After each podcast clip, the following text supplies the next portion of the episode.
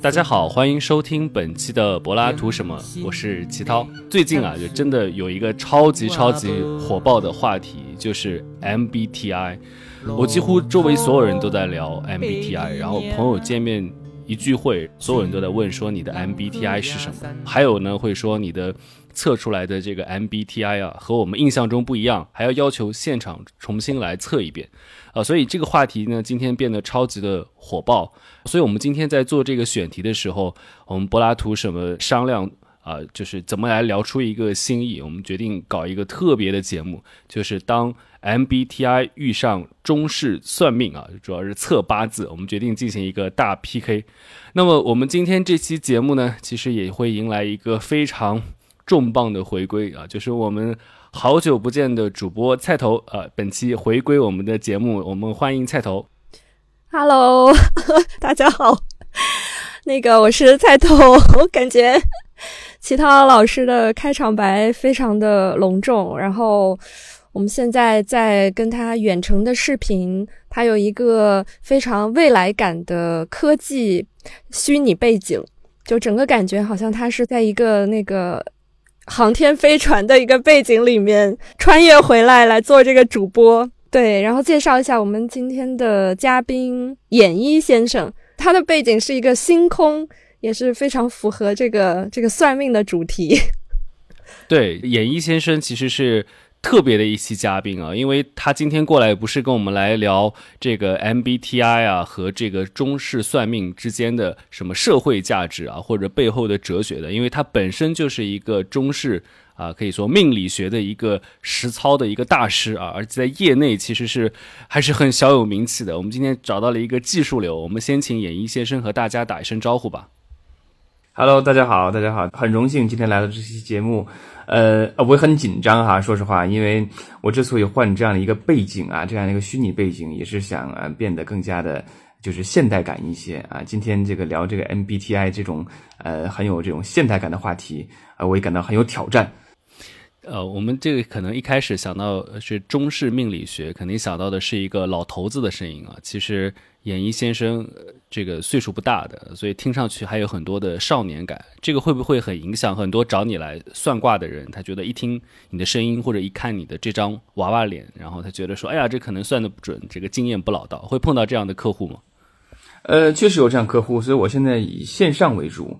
然后呢，线上的话呢，第一个好多时候就可以把声音变得稍微更加深沉一些哈，比方说放慢语速啊。还有好多时候，比如抽点烟、抽点雪茄，呃，造成这种烟酒嗓啊，他们就会觉得，哎，这个年纪比较大。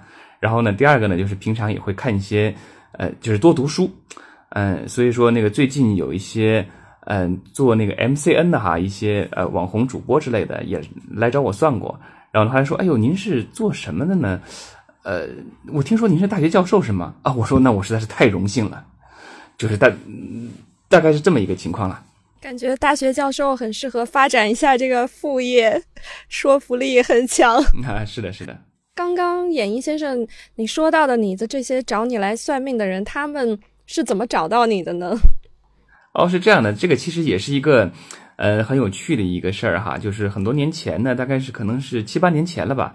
然后我当时就说，哎呀，天天给人算命挺烦的，因为当时名气还是呃有点大了哈，略有名气了。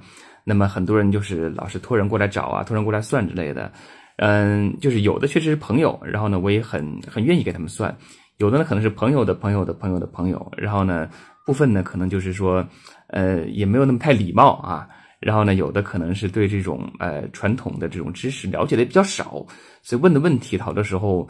会比较的呃，就是 boring 啊，所以我觉得觉得不行。我说这么搞下去呢，第一我也没有时间嘛，然后第二呢也比较影响心情。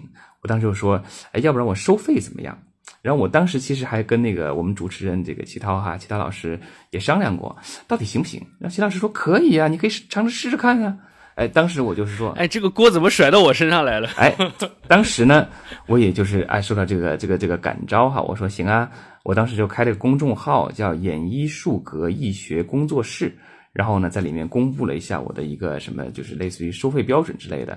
其实我本身也不以，就是以也不以此为生哈，但是我就想通过这种手段来筛选掉一些，就是我认为嗯，就是比较令我感到这个厌烦的一些人，因为我本身的 MBTI 这个型是 I 型人嘛，其实比较内向，说实话，因此呢，面对这种人的时候，呃，我会采取这种手段去把他们筛选掉。那么呢，呃，这个工作室也开了若干年，但其实呃，也因为不以此为生，所以说其实这个工作室开的也是有一搭没一搭的。那么其实来找我算的人呢，也都是这些就是老老主顾的口口相传算过来的。所以说，一般来讲，现在跟我聊的都还挺好的。哇，看来嗯，你们是老相识啊，是我们是老相识。对，很多年前我就这个听演艺先生对我做出了一些人生预测，那么现在基本上也都在。演艺先生规划的人生轨道上面啊，但是当时他没有算过我以后会做播客，啊这个这个是没有算出来的。不过刚刚你提到了你的 MBTI 的第一个字母是 I，那我们想知道你后面三个是什么呢？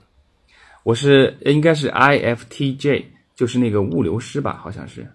哦，IFTJ，啊，对对对对对，那个物流师人格。哦，那菜头你是什么？我也是 I。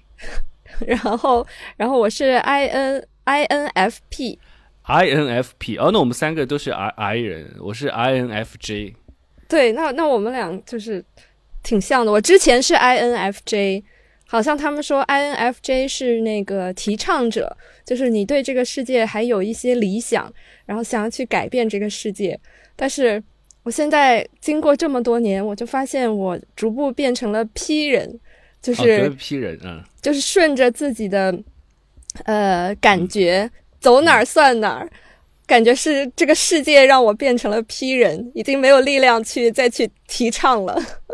对，那我们就很有趣了，我们就等于这一期节目啊，这个 三个 I 人来做节目。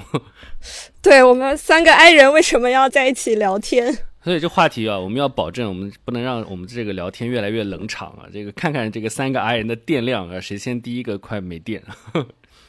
所以其实我一开始不知道，就是我本来还想说，我们三个人当中肯定有一个人是 E 人，我当时还觉得可能。演艺先生是是伊人，因为这个我和菜头是 I 人这件事情，已经在之前的播客当中显示的很明显了。就我们经常 就聊着聊着就面面相觑，你知道吗？都指望说聊着聊着掉掉线了。对对对，感觉都是暗示对方你快接话，然后都是没有人去接话的一个状态。呃，对，然后所以所以觉得我们觉得测出来之后，大家觉得准吗？就是自己的 MBTI 准吗？我自己后来看了很多的关于 INFJ 的。这个介绍我觉得还是挺准的，其中有一个特别准，就是说这个 INFJ 睡觉之前啊，要给自己这个幻想，然后想很多的乱七八糟的事情，然后这个这个幻想呢，能够让 INFJ 呢觉得自己有一个独处的一个空间，因为他可能一天下来他的能量已经耗尽了，他一定要通过这样的一个方式啊，开始给自己充电，然后可以能够让自己进入到一个比较合适睡觉的状态。那我后来发现，好像在其他人那里这件事情就听上去真很神经兮兮的。但是我后来碰到另外一个 INFJ，然后我就给他看，然后跟他说这件事儿。他说他也是这样子的。然后，然后我说你知道吗？我说我的这个睡前故事作为连载小说，我已经差不多是十年了。就我有一个十年的 连载小说的故事，然后，然后基本上都是一个爽文，就是可以让我睡得这个很好啊。那演艺先生呢？你觉得你的这个第一次知道你的 MBTI 的时候，你会是一个什么样的一个心态？呃，其实我觉得说的挺准的，就是包括比如说我更加重视这个呃，就是现实而不是这个这个情感，然后呢更加重视这个理性啊，而不是这种感性之类的。我觉得其实挺准的，这个比较符合我的这个性格。呃，尤其比方说，嗯，对呃，我对于这个这个四柱八字的研究哈，对于易易学的研究。其实也是，呃，大概需要这种类型的人来研究，可能会更好一些。嗯，呃，怎么说呢？就是说，其实我学的是一种所谓的学院派，哈，就是读的是古籍。那么就是说，我们所呃在在看的每一个点，其实都是可以在书中找到依据的。那么我我们所做的这种预测，其实也是有逻辑的。这样的话，自然跟很多这种所谓的江湖术士是不一样的。他们可能是这种呃异性人或之类的哈，他们比如说呃更加外向嘛，因为他们他们要通过这种话术啊来这个获取人的这种信任啊，以及呢他们所做的很多预测很可能是拍脑袋的。嗯，对，呃，所以说我是觉得就是呃我这个物流师这个人格哈比较符合啊，至少是我这方面对于医学的研究这样子。嗯，那当时你是怎么想到要去测一下自己的 MBTI 呢？就是一开始接触到这个，会觉得会觉得不屑吗？就是这个，哎，哦，哪有哪有那个八字厉害？会有这种啊？没有没有没有没有没有没有。其实我就是呃这么些年哈，就是啊，当然也不叫旁征博引这种东西啦，就是但是也很比比比较注意其他流派的学习。比方说当年那个星盘啊，还有塔罗比较火的时候，我还专门去研究过一番。就比方说那个星盘，其实很像我们中国的那个紫微斗数以及七正四余，这样就是通过所谓的这种啊星星的这种位置。来预测人的呃这个这个人生啊，然后同时呢，那个塔罗牌我也去研究过一番，这个其实很像我们中国的占卜术。那么这个 MBTI，其实我这个刚刚接触的时候也也是我个朋友就说，哎，你要不然测一下看看？我说行啊，没问题，因为我平常老做各种测试，说实话就是挺无聊的，那种做做那种什么，你适合吃什么？你适合从事什么？你的另一半什么样子啊？你的仇人什么样子？这种测试我经常做。然后我我做过很多这种测试，然后直到那天有人给我去做这个 MBTI 测试，然后我做了以后，我觉得就是就挺有意思的啊。然后呢，就是也不禁把它跟八字拿来比较了一番。然后呢，就是当然也看了很多这种呃书籍呀，就是包括 MBTI 自己的一些解释。然后呢，就把它跟八字做了一些这种联想对比，我觉得还就挺有收获的，其实是。嗯，但是。八字有一个很大的不同啊，就是你看，你可以自己去测自己的 MBTI，但是而啊，当然了，MBTI 基本上是只能自己测自己的，但是八字的话，就是你自己看自己的这个四柱八字，其实是不如找另外一个人来看看的更好的，是吗？啊，对，这个倒是一个非常有趣的现象。他这个就所谓的八字最好是让别人帮帮你看啊，这样他会更加客观一些。但是 MBTI 可能它本身是一个主观的一个东西，就是一个自己对自己的一个认知，其实是，呃，因此呢，它是自己看，呃，会会更准一些。别人去去预估一个人的 MBTI 很可能是不太准的，尤其四个字母很很可能只能对一个，就是那个 E 和 I 可能只能对一个，其他都可能不太准。哦，那呃，我很好奇，人的八字好像都是生来注定的，就是它是根据你出生的时辰。然后就有那个八字，对吧？那这个，呃，你说测八字，那这个测的步骤主要是体现在哪里呢？是去解读这个人的时辰吗？啊，对，可以这么认为，就是根据他的这个出生的年月日时哈，还有他的出生地，因为出生地的话，它涉及到一个真太阳时的概念。呃，真太阳时就是说，呃，他们这个地方，呃，就是他出生这个地方的此时此刻，究竟在本地的时辰是何时？因为我们现在都用的是这种，比如说呃北京时间哈，如果在在国外的话，可能有那种标准时间，那标准时间跟本地时间是不一样的，对吧？因为那个经度不一样。那么我们知道年月日时还有出生地以后，就能得到一个真太阳时。那真太阳时的话，呃，往往就跟那个呃 就是标准时间的这个时辰是不太一样的。好，我们知道这么几个东西以后，就可以排出一个人的四柱八字，呃，那么就可以去去看。那么去看的话。一方面是对过去的一个呃解读，那么对过去的解读的话，往往还需要就是说去询问这个被测人，就是是否准确啊之类的，呃，因为就是涉及到我们所选取的一些呃这种理论哈。然后呢，等到他对我们过去的这种预测呃反馈都比较积极的话，那么我们可以对未来进行一个预测，这个就是所谓的测。对，哦，哎，那所以很多人会问同一个非常经典的问题啊，我相信听到这里的。很多听众可能也会想到这个问题，就是既然它是准确的来测时间的，那么所以在同一个时间啊，或者说非常接近的那个同一个时间，在同一家医院出生的两个婴儿，那为什么他们的人生命运、他们的八字命理其实会差别很大呢？他们的时间不是一样的吗？地点也是一样的。嗯，这个呢，其实也是会有一定的嗯解释哈。我也专门去研究过这个问题，也问过很多人。那么呢，呃，当然我也问过一些。呃，学院派哈，跟我一样学院派，然后也问过一些就是民间术士，那么他们给的东西，这种这种这种解释呢，其实是是不太一样的。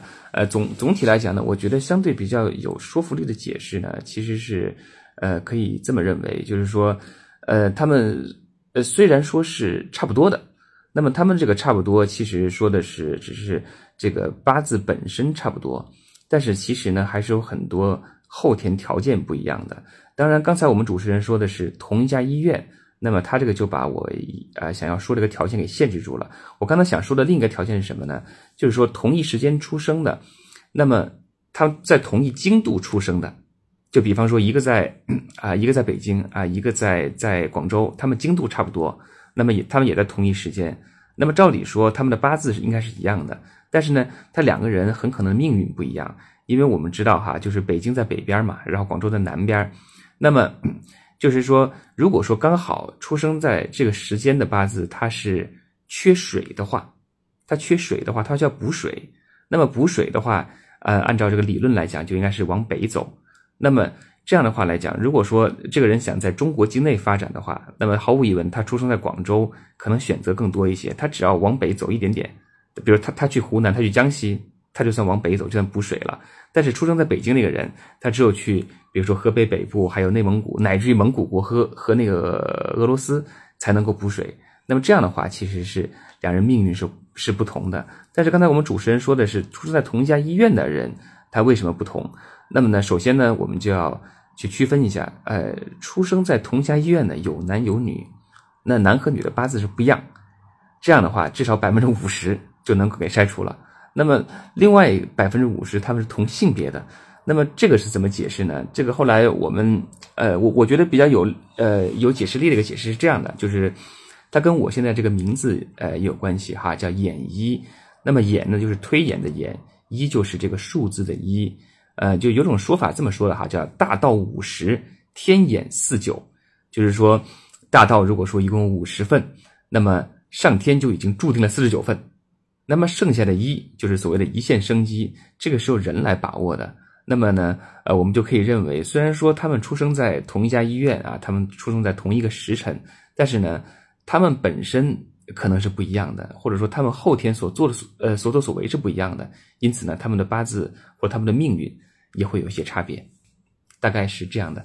对，对，所以在这个意义上来讲，就是你刚刚讲到的那个一啊。就是后天的那个层面，就是可能很大程度上会颠覆我们对于八字的看法。就是我们认为这个八字四柱排完，然后你这辈子的命运就基本上被安排的明明白白了。对吧？这好像特别挑战存在主义哲学，就是说你的你你的人生是怎么样的，在于你做什么选择，是吧？那那等于人们一听就宿命论了嘛？就是那我既然老天已经把这样的一个命运啊，把这样的一个我的一生啊，呃，都已经安排好了，那我就似乎我做什么都一切都注定了。但你刚刚讲的意思就是说，其实这个有非常大的一个改变的空间，是吗？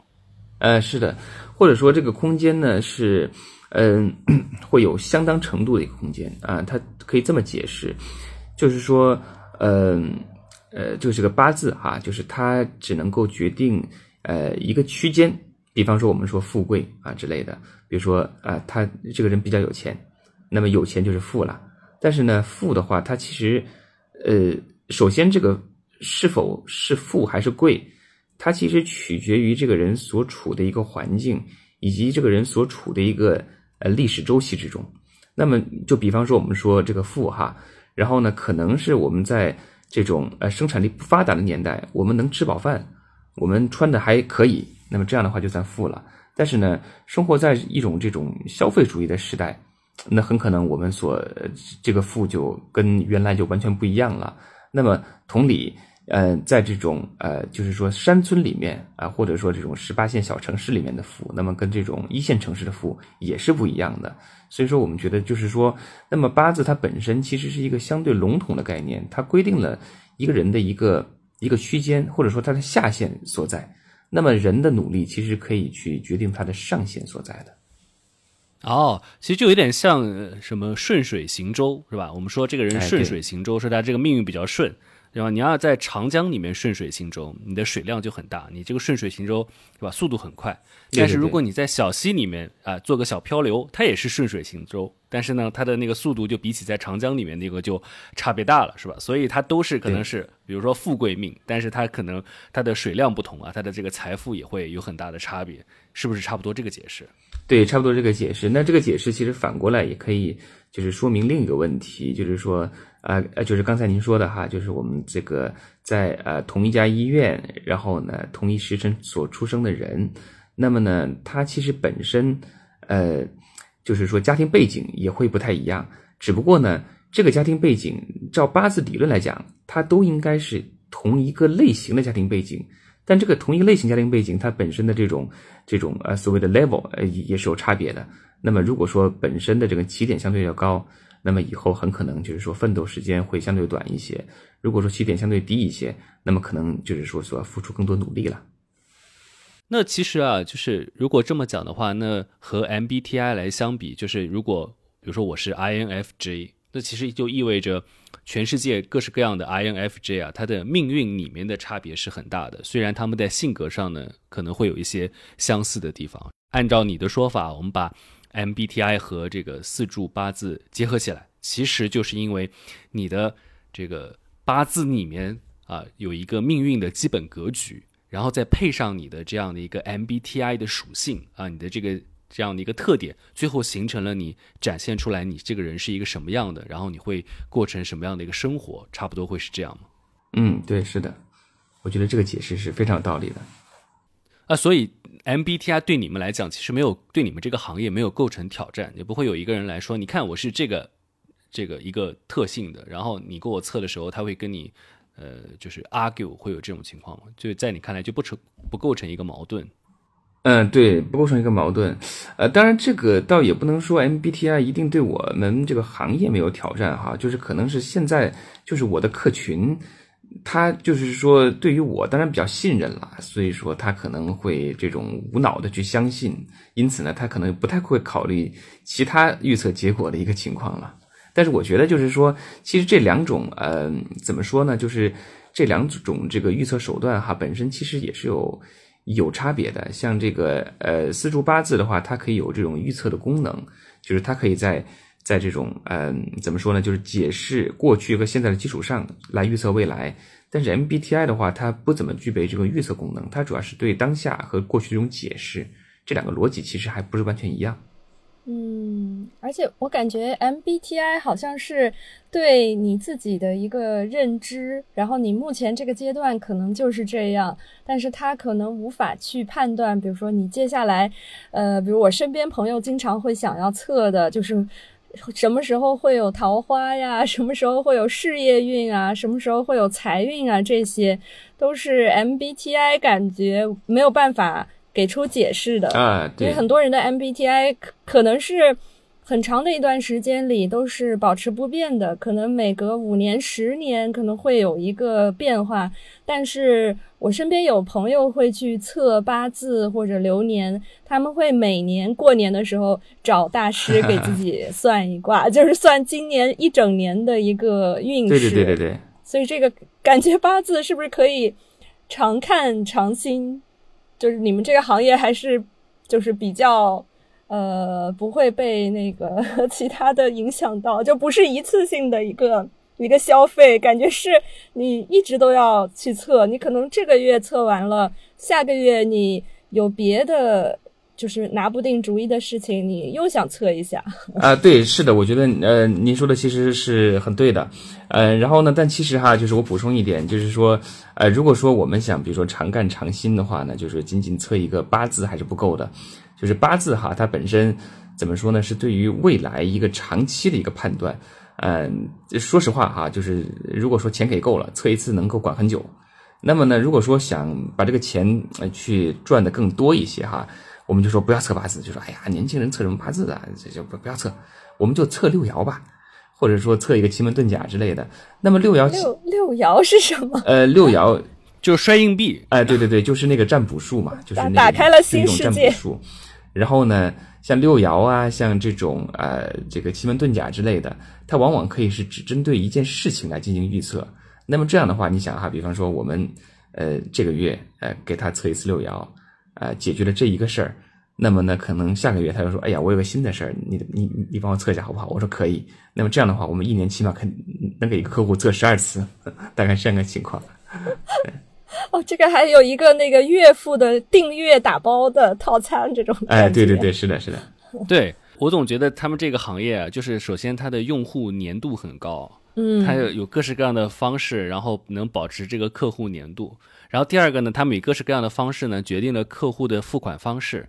你可以是包月的、包年的，是吧？然后你还可以就是买购买单次的，单次付费的也可以。是的，它基本上是以这个方式，全方面的构筑起了一个这个占卜的叫什么科学占卜的一个 这个支付系统。但其实从历史上来讲，也也也是这样的，就是刚刚讲到的那个六爻啊，就是最早呃，比如说呃，这古代的这个。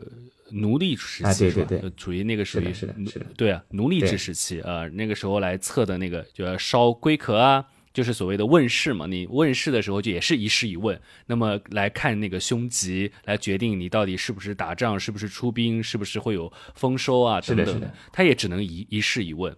对，所以我们刚刚啊，那个这个演一先生说到了两个，我估计很多这个听众非常感兴趣，要不我们简单的来。科普一下，你先讲讲那个六爻大概是一个什么？啊，好啊，好啊，没问题啊。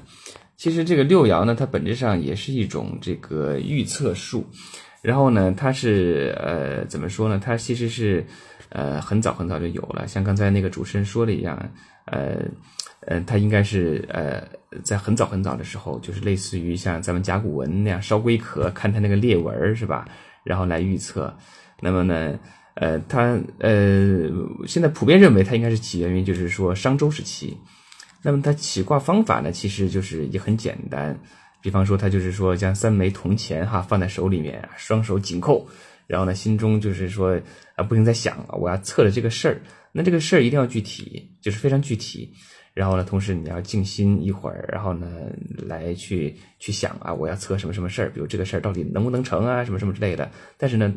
同一时间段，它只能测一个事儿，比如说它能不能成，这就一个事儿了。但是呢，如果你再问怎么成，那那就是另外一个事儿，就要再起卦了。好，然后呢，这样的话，你就把这三枚铜钱，然后呢连续抛六次，然后呢抛六次，它会形成不同的这个正反嘛。然后呢，我们再按照这个阴阳排序，那么一共就是说，呃，有这个六个爻，六个爻，六次就是六个爻，那么就是形成一个卦象。然后呢，到时候呢，我们再去根据。一些工具书，比方说《周易》之类的，然后呢进行一些解读就 OK 了。它这个这这个六爻就是一种预测术，那么主要是预测某一件具体的事情。那么呢，就是我们刚才说的八字哈，那八字当然也是一种预测术了。它的全名叫做四柱八字，就是我们知道一个人出生他是有年月日时嘛，就是说年，它当然是就是我们按照六十甲子是吧？比如说像今年应该是这个癸卯年。对吧？它它是这个这么样的一个年份，那么就是这是一个柱，一个人的年柱，就是他是他是癸卯年的。那么第二个叫月柱，就是这个月份，它应该也有一个啊六十甲子的一个称谓。那么比如说今天就是呃庚申月的丁未日。啊，那么目前呢，现在是几点？现在是这个九点了，啊，九点了。现在是应该是马上，但是真太阳时不知道现在是是什么时候，这个我也没测。那么我们就普遍认为现在应该进入亥时了。那么也就是说，这个人的四柱八字就应该排出来了。那么就应该四个柱嘛，就是说年月日时四个柱，然后呢八个字。那么四柱八字来进行预测的话呢，它其实呃是一个比较庞大的体系。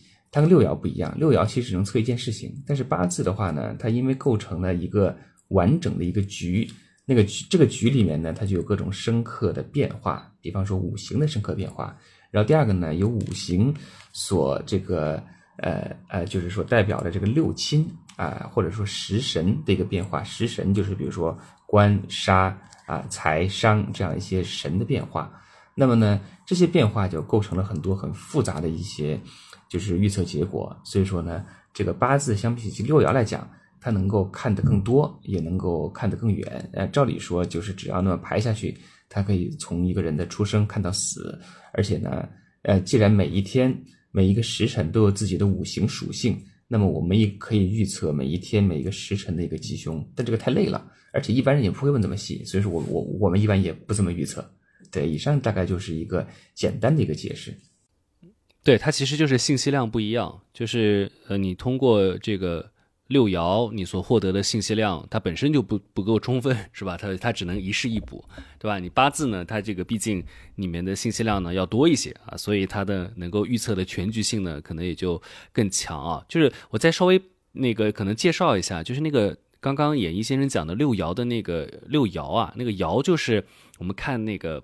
八卦，你看到有有的是一横，有的是中间断开来了，像那个两个的那个一阴一阳嘛，那个一共有六个啊，有六排，那就是六爻啊，就是这个，所以它就构成了一个有有一个象啊。所以我刚刚觉得这个，你想到说要来问这件事情的时候，一定要专注啊，一定要心诚啊，这个感觉像是。过生日的时候吹蜡烛许愿是吧？你只能想一件事啊，许你许几个愿，不能超过三个，超过三个就不灵了，是吧？对对对，就只能对。然后这就是相当于这个要起卦，然后吹，然后这个蜡烛第一下到底是吹着了还是没吹着，吹灭了没吹灭，这个感觉也可以。对，那演艺先生，你觉得？测卦这个对测卦者本身的能量要求，呃，大概是体现在什么方面？因为呃，就是感觉听您刚刚说这个六爻还有呃八卦这个测算的方式，就是嗯，你会去扔一些是是占卜嘛？扔一些呃那个您刚刚提到那个工具是吗？呃，对，用铜钱就可以了，或者现在用硬币都可以的。对对对对，用铜钱和硬币，那这个随机性就是您觉得是呃跟您联系在一起，还是说完全是由天来决定的？就比如说，如果是您去扔这个铜钱和我来扔这个铜钱，那出现的这个结果是完全随机的，还是说是跟这个占卜者本人的这个能量也有关系？它的这个随机性可能也是由这个。占卜者的能量来决定的呢？呃，我个人认为这个应该是与占卜者本人的能量有很强的一个关系。你看，就是说有句呃有句俗语哈，说的是什么？类似于灵魂的欲望是宿命的先知。呃，这话本来我也不太信，但是呢，后来就是说看过很多案例以后，我是真的信了。就比方说，我们说扔铜钱吧，然后呢，经常会遇到有人来预测哈，比方说。呃呃，有些人预测一些亲人的一些呃身体健康，有有人预测自己的一个，比方说这个呃这个这个这个体制内提拔的情况啊，或者说呃在在在体制外这个这个赚钱的情况，那么我们就发现哈，就是呃他他当时去扔的这个铜钱，呃或者说他出来这个卦象，基本上能够准确的反映他当前的状态，而且呢事后。它所呃这个这个出现的这个情况，呃也与这个我们的预测是是一致的。这个倒倒不是说我们测的准，而是说，嗯，可能是他当时的呃本本人的能量是很强的，呃，因此呢，它影响到了这个卦象本身，然后呢被我们捕捉到了。那么呢，呃，就是说呃出现了一种就是说看起来好像很准的一个现象。所以我认为，就是回答您刚的问题啊，就是说应该是与本人的能量很有关系。也就是说，他当时。如果说是走走好运，那么他扔几次都应该差不多是这个结果。如果是走霉运，那么他想扔出个好结果也没有那么容易。我觉得应该是这个意思。那和扔的硬币没关系是吧？最近比如说欧元涨了，我就拿欧元扔；那个日元跌了，我就拿日元扔。这个是没关系的是吧？这个应该是没关系的。然后就是，当然传统来讲呢，我们是应该是用这种铜钱哈，但是现在一般是家里没有铜钱嘛，就用硬币。然后呢，现在就是有一种说法，但这个说法这个学院派里面没有，它可能是一种更加江湖的说法，就说这个这个钱一定要很多人用过，哎，越老越好，因为老老的钱上面不能是用新钱，哎，对，新钱新钱没有新钱，新钱的上面所沾染的能量可能只有铸币工人的，但是呢，如果老钱的话，可能就会有很多各种各样的能量，那么这样的话可能与自然之道更接近，但这个说法我本身觉得没有太多道理哈，听起来听起来好像封神榜，对对对，很像封神榜。那那个占卜的人，就算卦的人，他如果知道了自己的这个命运，或者是知道了这个事情上上天给他的一个判断，对他后续这个事情的走向会有影响吗？呃，其实是有影响的。就比方说，呃呃，我我我我当时给一些就是说呃一些呃想预测自己提拔的人哈，那个那个那个体制内的一些人也去测过，但是呢。呃，当然，呃，他们也没有给我钱了。我们是是是朋友，也也也仅仅是这种这种茶余饭后的一个谈资。然后呢，比方说有一个朋友，他是呃很可能会提拔他，然后呢，我们就去去测了一卦。但这卦其实挺有意思的。这卦大概的意思就是说，他很有希望，但是呢，竞争者也很有希望。然后呢，同时呢，呃，他他这个事儿应该是先盯三日后盯三日，也就是说，在这个呃，就是这个事儿，如果说有比较好的转机，或者说他要去运作之类的，那么他的这个日期应该是在丁日的前三天，或者说在某一个丁日的后三天。那么也也就是说，如果说他呃去呃进行了这么一个预测，且得到这么一个预测结果，那么他。呃，就是对于他的指引应该是很大的，就是说他第一他知道了他，呃，还是很有这个希望嘛，对吧？那么第二点呢，就是说他如何去对抗这个竞争者，那么他就会在先盯三日或者后盯三日这个时点去运作。那他如果不知道这个结果，哎，当然也可能啦，就是说，比如说他命里该有这么一个东西，他很可能他运作时间也是在先盯三日后盯三日，只不过他提前知道了，他他可以更加主动的去谋划这一切。嗯，那那假设测出来他就是没有这个东西，那他会不会心里感觉很有落差，然后就不想再努力了？呃，会的，会的，会的，会的。嗯，就是说我也遇到过这种情况，但这个是一个一个赚钱的一个事儿。他就说：“哎，我们这生意能不能成？生意能不能成呢？当时看那个卦象是，就肯定成不了。呃，只不过呢，后来就看这个。”好像后来又有转机，因为我们知道哈，其实人生是一个很很漫长的过程，然后生意本身很多时候也是需要这种反复拉扯才能成的。那么也就是说，他在当下这个事儿肯定是没有戏的，啊，然后果然那那个事儿是在去年的上半年嘛，然后他说，哎，这个哎成不了怎么办？我说成不了成不了呗，你等等再说，因为他卦象中其实还有一个就是说留了个尾巴，就是说最近肯定是不行的，但是长远看，他在满足什么什么条件之后，在某一个。好像是是庚日吧就能成，然后呢，果然他三月份测的时候，他随后就就就那个各地封控了嘛，所以说物流也停了，他也不能去出差，然后呢，这个事儿就搁置了。那么他到了庚月的庚日，也就是说他到了秋天的时候，那这个事儿哎又提上日程，那那那就成了，就挺有意思的这种事儿。嗯，这个就像那首歌是吧？三分天注定，七分靠打拼啊，这个要改一改。这个三分天注定，五分靠打拼，然后还有两分呢，要去找演艺先生算一算。哎呀，太荣幸了！如果是这样的话，那真是太好了。对，这也是我的荣幸。你看，你你要争取争取那两分到底是归到哪儿？哎，是的，是的，正是如此。哎，我来八卦一下啊，这个菜头，你你测过你你你去测过什么八字什么的吗？呃，我好像没有测过八字，然后我之前有测过。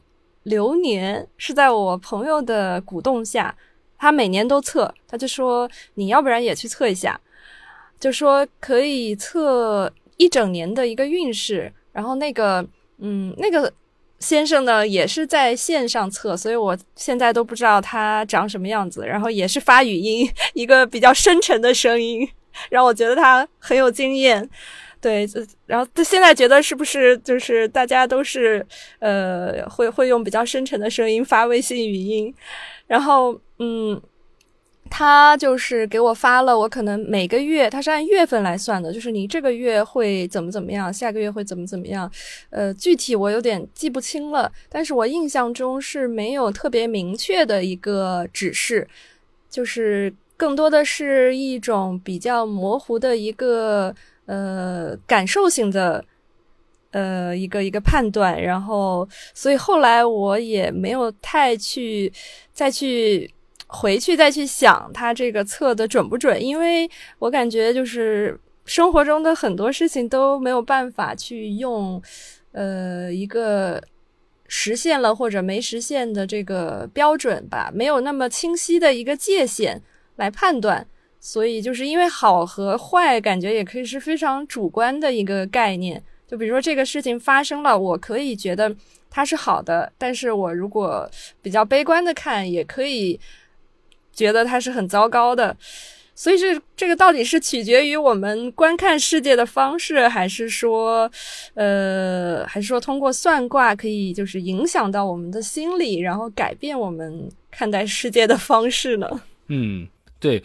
我觉得这可能也是这个传统的这个中式啊，去来进行测算，其实对于听到这个结果的当事人来讲，会有很大的挑战。就是对他来讲，他要先接接受一个非常全新的这个生命信息解释系统，用的那套词说出来的事儿，但是呢，他又不能呃这个看得那么明白，是吧？然后他只能听一听。还要回去再想一想，然后琢磨琢磨。这个中间呢，他就往往会带着比较大的一个困惑，因为这个东西它太私人性了。然后呢，它特别私人定制，你不能说你拿你自己的东西跟别人去比对、去复盘，然后来检测看你能不能成，是吧？这是和实验科学是不一样的。就实验科学说，我来倒一杯水，然后它是开水倒我身上，我先我烫被烫着了。我那个到演一身上，他也会被烫着，是吧？那那说明这是一个公理。但你说我今年的流年运和演一先生今年的流年运和菜头是不一样的，那我就不能去找菜头来验证了，所以他没法验证，他只能自己去来做这个评判。但那个 MBTI 啊，我觉得他能够在我一开始说在群体上，然后在聚会上很火，大家都愿意聊的一个一个很大的一个原因啊，其实它是一个像公共人格一样的。就是我们，比如说都都是 I 型人，然后我们有一些共同的特性，我可以从你们身上去找到，然后说我们 I 人都是这样的。那个你看看他们 E 人，天天那那么活跃，然后就是是吧？那那那这样的一个东西呢，就会反复的确认之后，我们就能够从对方身上，然后好像找到某些真理性的这个东西。然后这个 MBTI 啊，它就好像就越来越越火，但是那个不行，那个侧挂那个就不不大行。对，是的，是的，就是现在确实大家见面都会去聊，哎，你的 MBTI 是什么？它好像有点变成一个展开话题的一个一个切口。然后，因为它的分类也比较清晰嘛，就是每一个它主要是分为四个主要的大类，然后四个大类里面有就是不同的区分，然后它的定义也非常的清楚。就是你是 I 还是还是还是 E 是 N 还是 S？我记得演音先生刚刚说他好像是 S，就是 sensory，就是他是通过这个呃一个物理的感知去去去感知这个世界，然后像像 N，它就是偏向于直觉。比如说，我们看到一个东西，一个灰色的东西，我会觉得我可能想到巧克力，但是可能像演艺先生，可能就看到觉得啊，就是一个灰色的沙发。所以，呃，所以我觉得他的这一套语言系统和他的这个分类的定义，嗯，在我是会比较更容易去理解，然后感觉大家也更容易通过这个来做一个人群的分类，就有点像。我们现在的一个，虽然它不是宗教，但是它确实也起到了一个大家可以寻找到自己的共同体的这样的一个作用。我就在想，是不是就是以前如果说，嗯，信教的人比较多，大家就是彼此之间有一个共同的语言、共同的信仰，然后可以在一起从事一些团体的活动。那现在就是呃，有很多人都没有信仰嘛，那所以，嗯。是不是可以通过不同的人格类型的区分来成为这样的一些呃共同体，然后可以分享一些觉得哦，好像哎你也是这样，就是这样的一种呃共同的感觉，就好像人就觉得没有那么孤独了。就比如说自己的一些行为，比如说像齐涛睡前会去讲故事的这个行为，可能。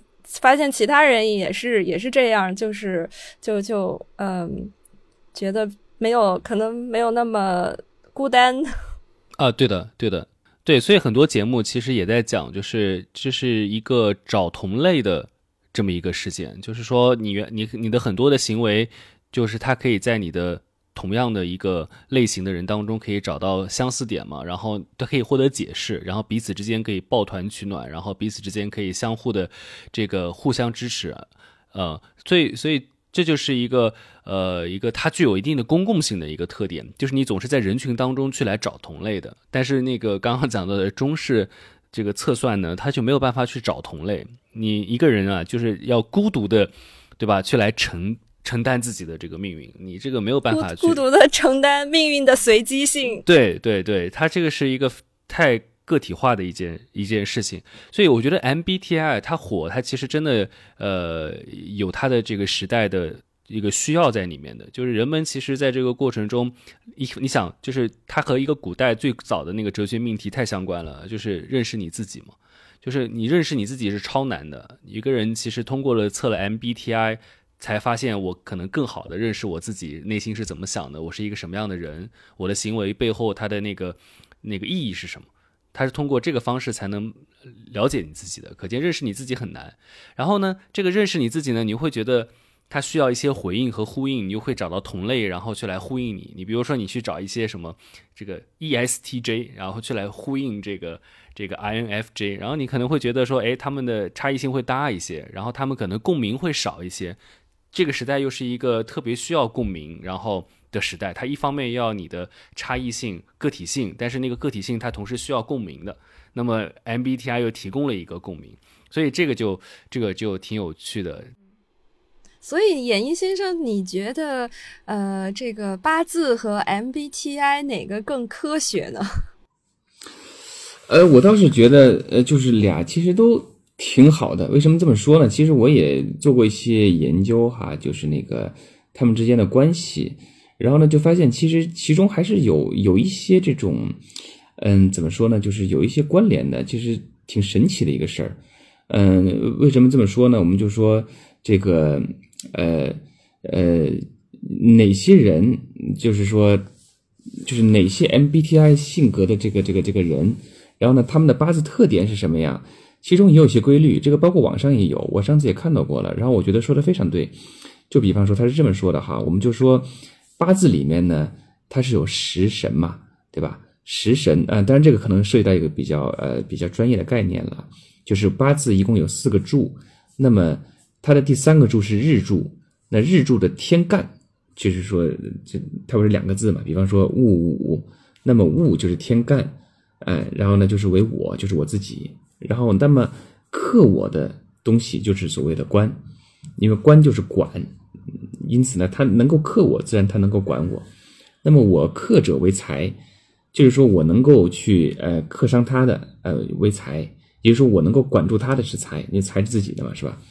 那么生我者为印，就是呃就是说嗯在五行上呃生我的，比如说火生土，那么火就是土的印啊，这个呃具体就不解释了，比较复杂哈。让我生者为食啊食就食神。啊，这个也比较复杂，就就就不解释了。然后呢，与我相同五行的是比，呃，就是类似于比肩嘛。比肩的意思呢，当然你看，比如说两个人如果说齐眉比肩，那么他们应该是同类，所以说相同五行。那么也就是说，我们八字里面有这么五种关系，呃，一个是官，就是说克我者；那么一个是财，就是我克者；那么一个是呃印，就是生我者；那么一个是时，就是我生者。还有一个是比，就是跟我一样。那么五种关系，每种关系又分了阴阳，那么乘以二就是十，就是十个神。好，然后呢，其实，在八字中的食神，其实跟 MBTI 也是有关系的。这个非常非常神奇，我不知道是说是什么原因哈。我们举个例子嘛，比如说一个八字中，如果天干有关，那么它应该就是呃义，就是那个异型人格那个义。如果天干没有关，就是爱。呃，我觉得其实可以解释为什么呢？就是说，E 是一个外向型，然后呢，I 是一个就是所谓的这种呃内向型。那么天干有关，就表示我想去管人。那么一般来讲，是不是比较外向一些？然后天干如果说没有关，那么他就就是爱，就是哎呀无所谓了，我也不想管人，我我也不想被人管，或者是那什么之类的。那么他他就会爱。那么同理，比如说天干有印就是 S，天干如果没有印就是 N，天干有财就是 T。天干如果没有财就是 F，那么天干如果说呃有食神或者伤官呢食伤，那么就是 P，如果没有食伤，那么就是 J。那这样的话，其实从一个人的八字中大概也能看出他的 MBTI 的这种性格，只不过它的组合起来可能是需要一定的这种这种时间了，因为那个他的呃。就是刚刚才我说的这个 E E S T P 这个东西，其实不是按照年月日时顺排的。那么它可能，比如说，它首先要去呃看到，嗯，很可能它的这个年柱啊，年柱的天干就是你这个这个这个呃年干，它它是 E，那么呃它就是 E。然后呢，也可能它的这个 E 是在它的这个呃实干上，那么那么呃，这个这个这个他可能就会倒着排。呃，这个呢，其实我想说的就是说，其实 MBTI 跟这个八字本身是有关联的，也就是说，他们呃，或者说是不是呃，就是说呃，大道都是相通的。那么东西方的这种预测学，或者说东西方的这样的一个对人的看法，他们本身的这种参考的坐标也都差不多。所以说，我们说，嗯，它两个之间也也是有一个比较强的联系的，大概是这样。哦，这个。很有意思，因为好像有的时候塔罗跟这些就是也有相通的地方。突然想到一个可能有点蠢的问题啊，就是像这个 MBTI，它现在就是全球的人都在热衷这个话题，做这个测试。呃，那像呃八字命理这个，比如说如果他是一个出生在中国以外的人。他如果不懂汉字，不懂汉语，就比如说您刚刚说到的这个天啊、官啊，他可能这个意思他都无法理解。那像像他这样的话，他去测他的八字，能测出来吗？啊，也也可以测出来的。呃，只不过就是说他可能是无法理解，但是每个人他应该都有自己的八字，就是不管出生在哪里哈，他应该都有自己的八字。然后呢，后来呢，我我也专门研究过这个问题，就比方说。呃，我们说生生在北方冬天的八字可能会比较寒，啊，生在南方它可能会比较暖。但是呢，这个其实也要结合当地的地理条件来看。这刚才我们说的这个设定其实是北半球，在南半球它应该反着来的。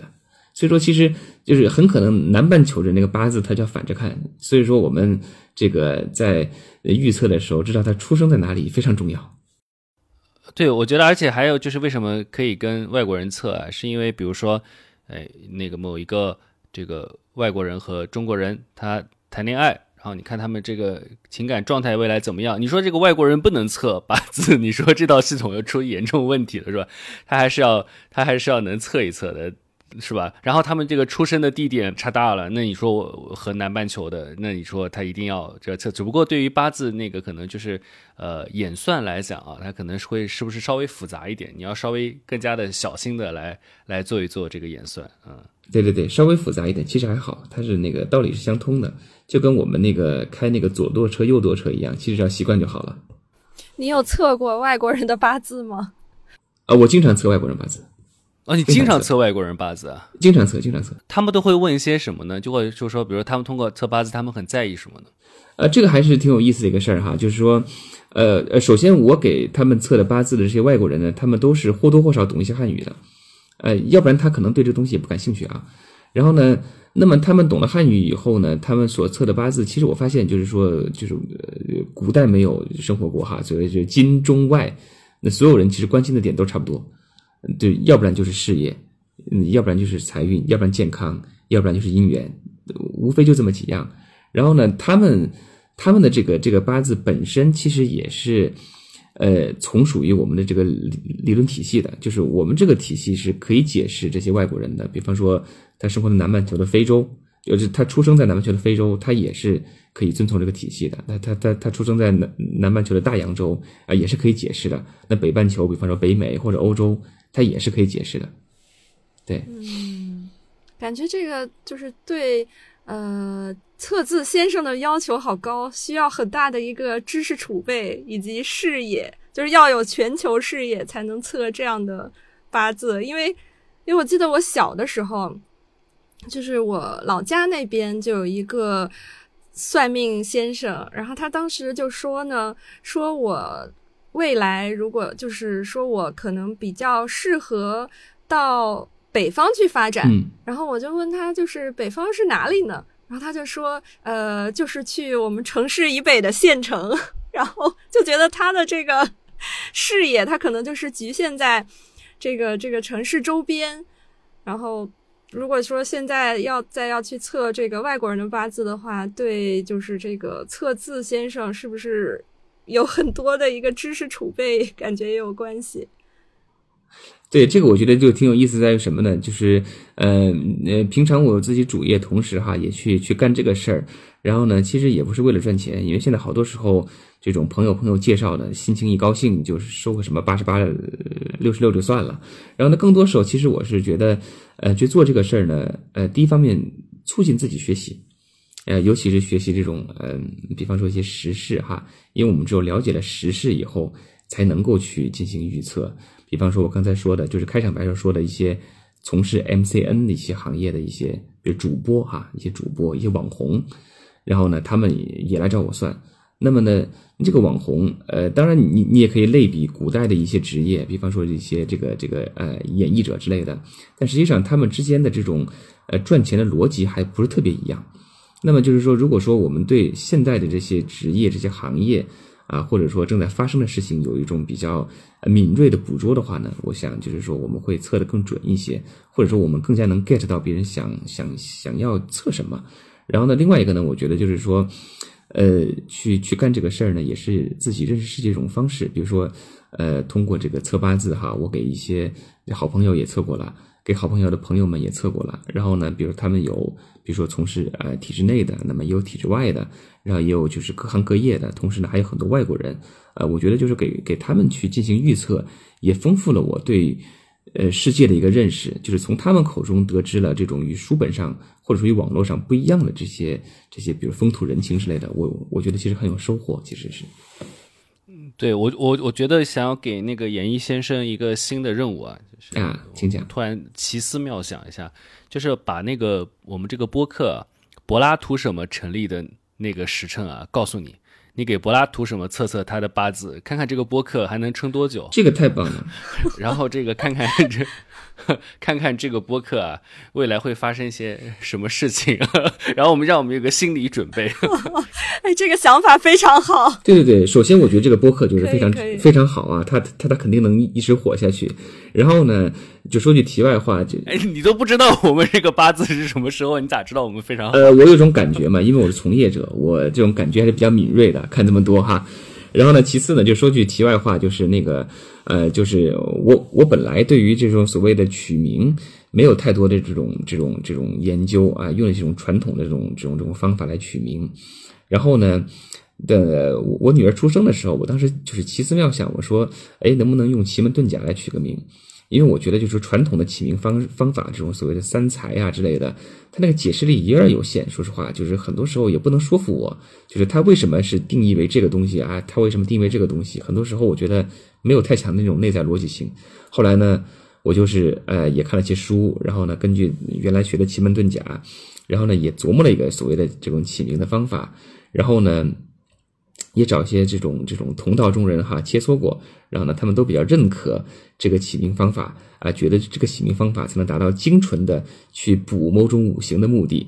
那么，如果说打个不恰当的方法来比喻的话，就是之前我们所接触这种传统的起名方法，有点像这种呃一些呃传统医学哈，比方说呃老中医也好，老西医也好，整这草药来喝也能起效，但是不知道什么起效。那么呢，如果说用奇门遁甲这种相对比较高阶的预测术来去嫁接起名这么一个事儿的话，呃，会更加像现代医学，就是对这种要补的五行进行个提纯。那么就是说，如果说缺什么，我们就可以精精纯的补上来。那么我说这个话的意思就是说，如果说我们发现，呃，咱们像靶向药，哎，对，有点像靶向药，是的，是的，这个意思。那么就是说，如果说我们发现这个。这个呃，这个播客的名字哈，没有那么的来适配我们的八字，那我们我们还可以稍微再微调一下嘛，是不是？这样的话也会更加长久的活下去。我这个回头就把柏拉图什么改了，我就不叫柏拉图什么了，我们我们叫柏拉补什么？不图什么？哎，我觉得很好，对吧？补什么？这个哎，随时补一补。很好，而且给这样的一个播客取名字呢，其实也是蛮有挑战的。因为我平常起起的名字一般就两个字、三个字，了不起四个字。但是呢，这个播客的名字这么长，我还去研究一下姓是什么、名是什么之类的这种这种事儿，这个也是一个很有趣的研究课题了。嗯，那就是我我觉得你的这个工作也很有意思，因为可以接触到现在大家最关心的内容。对对对，觉得现在就是找你测的人，基本上最关心的是什么？嗯，现在找我测的人，我觉得还是关心两个。呃，一个呢就是呃自己的这个事业啊、尤其是就是说钱啊怎么去挣的问题，这个也与当前经济不太景气有关系哈。然后呢，另外一个呢，其实大家还是比较关心姻缘，所以说这个我觉得就是说这么多人关心姻缘，可能现在说年轻人不爱结婚呐、不爱生孩子，似乎有些偏颇。他当然没有那么爱爱结婚、爱生孩子了，但是说现在是都很佛系，都不结婚，我觉得不是，我觉得现在都挺想结婚的。大家纷纷来问，哎，我这个什么时候结婚呢？千万不要错过呀！那如果错过了，下个什么时候啊之类的，很关心的，无论男女。对，哎，有没有人关心离婚的？找找你测试，哎，说我什么时 候跟他分手，什么时候跟他离婚，有吗？对对，离婚也超级多的，这个确实也是个社会现象。我记得七八年前或者八九年前我在测的时候，很少有人问我离婚啊。当然也也与那会儿我比较年轻有关哈，那会儿我身边人都还没有到离婚的年纪。那么到这么一两年哈，尤其从去年开始，超多人开始去去咨询这种离婚的话题了，让我有点这种应接不暇。感觉你这这个工作能很好的反映部分社会的样本。是的，是的，是的，挺有意思的。对，那我再插插一个，有没有碰到第三个情况？就是之前当年找你问那个姻缘的，最近两年跑过来问你说，哎，我什么时候能离婚？有这样的案例吗？啊，这个有，呃，当然这个也不是说我们自夸哈，就是说他现在来问离婚的案例，往往就是说当时我就跟他说，你这个婚就不该结，或者说你这个人所托非人呐、然后他他就是说现在跑过来就说，哎呀，您当年看的真准呐、能帮我再看看吗？说如何如何如何之类的。哎呀，哇，嗯，那那您觉得就是大家为什么想要提前知道这个可能未来会发生的事情呢？就为什么热衷于这个？对对对，我我觉得可能是就是说人最恐惧的就是未知嘛。然后呢，他就是说很多时候就是靴子没有落地的时候，他最紧张。那么比如说呃，他去去去找我看过以后，他觉得靴靴子落地了，那么无论是离还是不离，他自己有个定数了就好办了。然后另一方面呢，也很可能是大家想从我这里得到一种呃解释性的这种呃就是那种支持性的解释，比如他本来就想这么做了，他就来问一下我。如果我给他就是说他想做的这样一样的一个答复，那么他就会觉得很安心。其实更多是一种心理层面的，我觉得。嗯，那那您等于也充当了大家的一个心理咨询师的工作，呃，是的，会有吗呃会有，会有，会有一点情感疗愈的作用。是的，是的，是的。经常我们在就是说在在测的时候就聊起来了，就是一方面呢去聊，呃，也是想就是说了解一下所谓的社会百态哈。然后另一方面呢，其实也是觉得就是说，如果单纯去测，这挺没意思的。好的，就是很很冷冰冰的一种，说你这个肯定行，你这肯定不行。那说行的话，呃就是说高兴的是别人；然后呢，说不行的话，其实我和他两个人都不是特别高兴。那么好多时候我们就会聊一聊，就说，哎，如果不行，他为什么不行呢？如果说他不行的话，他他怎么才能行呢？或者什么时候才能行呢？这样去聊一聊，我觉得可能大家心里都会好一些。嗯，那那像您平时会给自己算卦吗？就有测过自己的八字吗？啊，也测过，也测过，经常测。这个学学习这个就是从测自己开始的。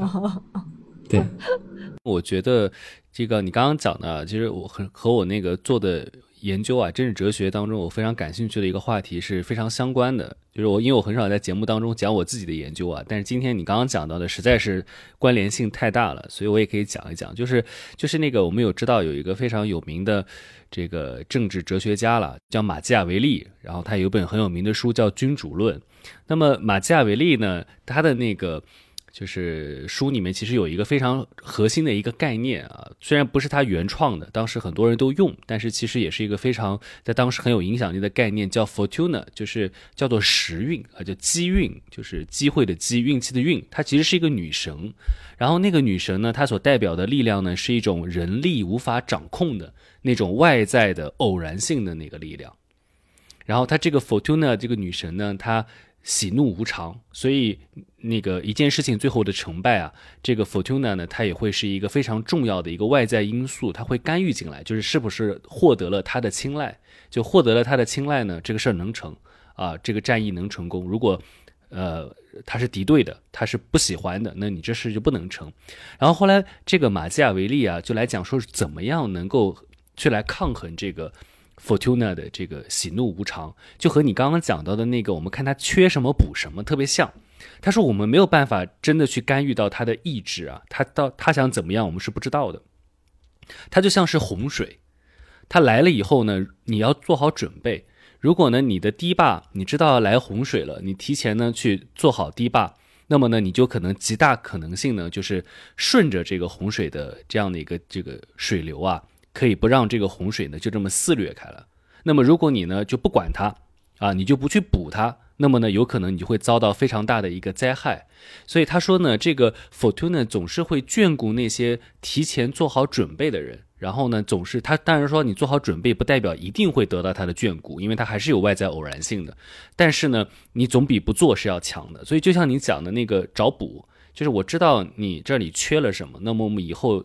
通过什么样的方式去做这个干预也好，或做这样的一个补进去，其实就像你说的，能够去获得这个命运的青睐啊，你这个能够做到这样的一个平衡，我觉得这两个之间啊，就讲到所谓的运势之间还是非常有相关性的，就是其实也是包括中国人非常朴素的对于什么是运势的一个理解，就是这个运势它其实代表着即将和未来降临在你身上的那种具有趋势性的东西。他未必是把你那个剧本写好了，把你代码都写好了，你到时候一定会必然发生这个事件。但是呢，他把那个趋势性的事儿，那个大势所趋的那个东西呢，给定好了。但是并不代表人为好像就不能做，因为你做的东西要顺势而为，是吧？然后不能那么的那个。所以刚刚我觉得这个演艺先生讲的那个所谓逆天改命啊。其实，在很很很大的程度上来讲，它也是顺势而为。就你得了解那个势是什么，然后呢，你去调整，然后就能有一些变化。嗯，对对对，特别有道理，我觉得是这样子的。嗯，是的，嗯，所以演艺先生，你是怎么入门这个玄学的？刚刚就很好奇，没来得及问。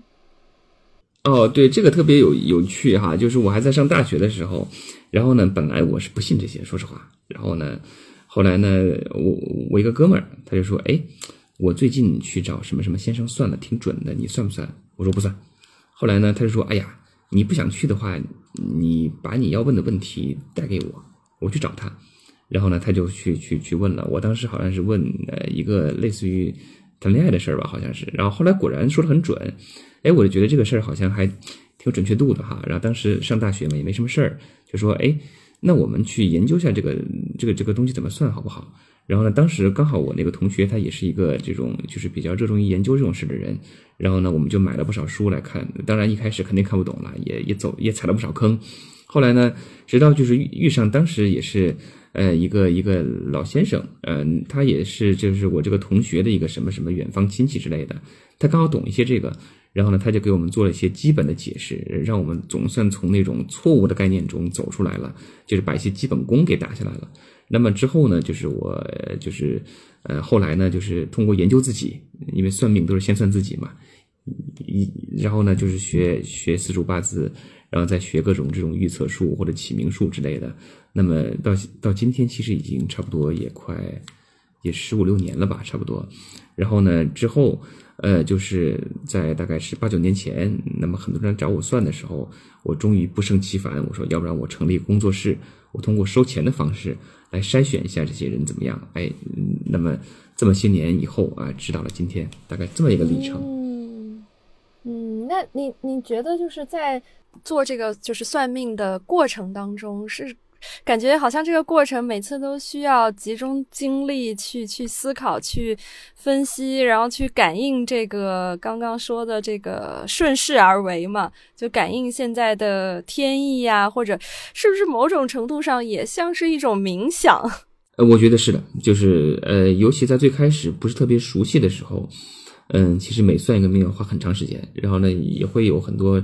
类似于你所说的这种冥想这种状态啊，还就不停的去想、去思考，然后去计算，因为就是有的有的这个这个这个预测术是是需要计算的，像像奇门遁甲之类的需要计算，然后也很累。但是呢，熟能生巧，现在好多时候呢，其实可以靠经验来判断了，就是看到这个情况大概啥样，自己心里有个数了。那这样的话，只要是对方催的不太着急，呃，就都可以再仔细的看一看。对方如果催的着急，就不细看了，直接下结论也八九不离十。所以说，现呃，根本上其实也是一个熟能生巧的过程。但是，其实我想说的是，呃，如果仅仅是去算一个一个一个的命例，这个其实好多时候也挺挺没意思的，也挺没挑战性的。因为这个命例虽然说啊千篇一律吧，啊不就是有很多这种这种啊千百个千百个不同的命例吧，但实际上它的这种内在逻辑都差不多，都跟书里面写的这种理论是差不多的。其实现在我更多的时候也会做一些冥想，就像您说的一样，呃，想什么呢？就是说在这么一个时代的一个背景下，比方说呃近就是说近二十年、近十年、近几年，然后呢，这个世界本身是什么样的？这个世界的主题是什么样的？就跟我们原来说的是，呃，和平与发展、战争与革命之类的。然后呢，如果说先通过自自己所掌握这种信息来判断一下这种时代主题，那么，呃，对我们来判断这种个人的命运，其实是很有帮助的。我觉得。哦，你这个厉害了，你这个一下就是从个人这个上升到世界，是吧？这个时代的浪潮。哎，那这个呃、怎么怎么怎么一个测法呢？这时代没有他的这个八字什么的，这怎么测？呃，时代没有八字的话，其实呃有一些方法是是是可以运用的。就是一方面就是我们可以测，就是嗯通过自己的八字，呃以及就是说自己身边人的八字，那么我们来去测一个小的一个类似于综合的一个气场，这是可以测的。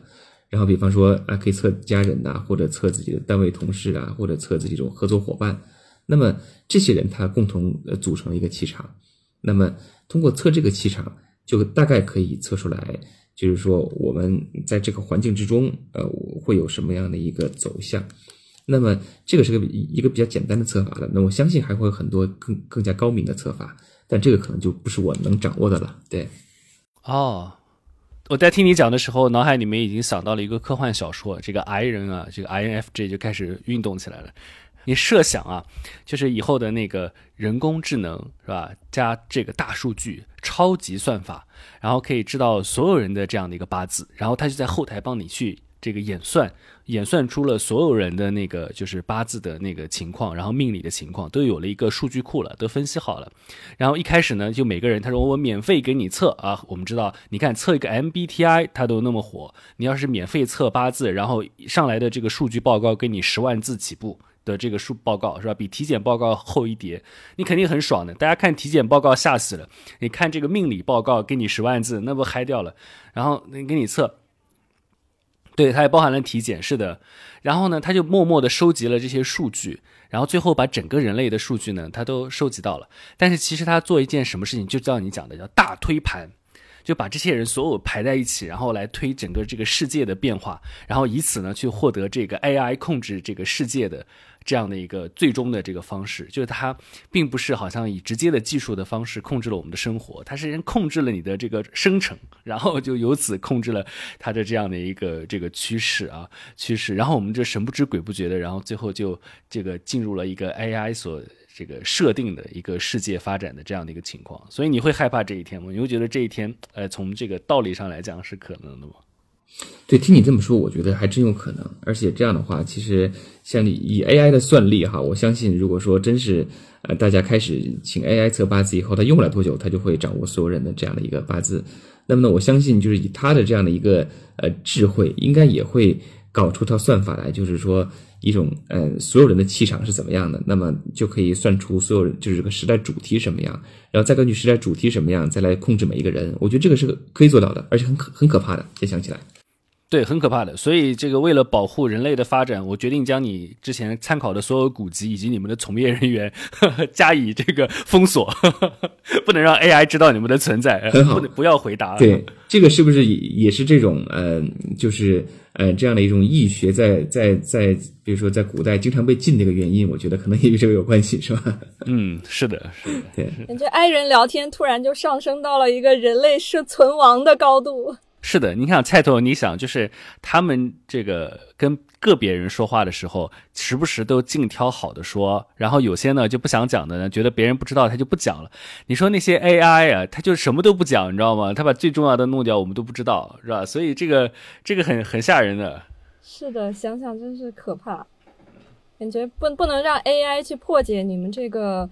整个这个八字的算命体系，体系，呃，对对对，所以我们要做这个节目啊，为了保护人类的命运，我们要大力提倡 MBTI。